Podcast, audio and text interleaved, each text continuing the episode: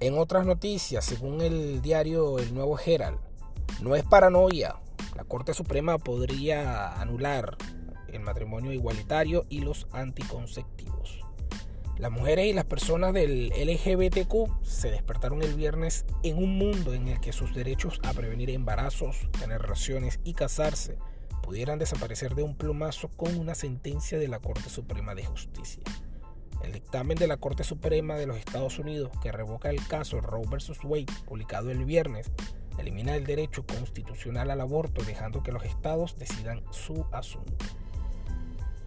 El paquete de más de 200 páginas entregado por el máximo tribunal también contiene algo más escalofriante, una opinión concurrente redactada por el juez Clarence Thomas, en la que se argumenta que el tribunal debería reconsiderar, entre comillas, otras sentencias que codificaron los derechos a las relaciones y el matrimonio entre personas del mismo sexo, así como el acceso a los anticonceptivos.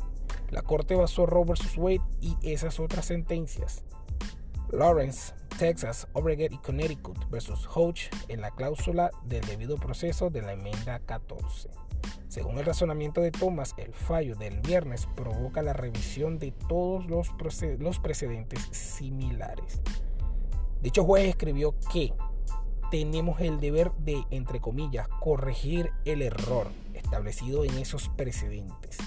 Habló en su nombre, no en el de, de los otros cinco jueces conservadores, pero su opinión es una invitación implícita para que los estados rojos aprueben leyes que vayan en contra de esos precedentes con la esperanza de revertirlos peligro para aquellos de que están casados o quieren casarse de la comunidad LGBTQ.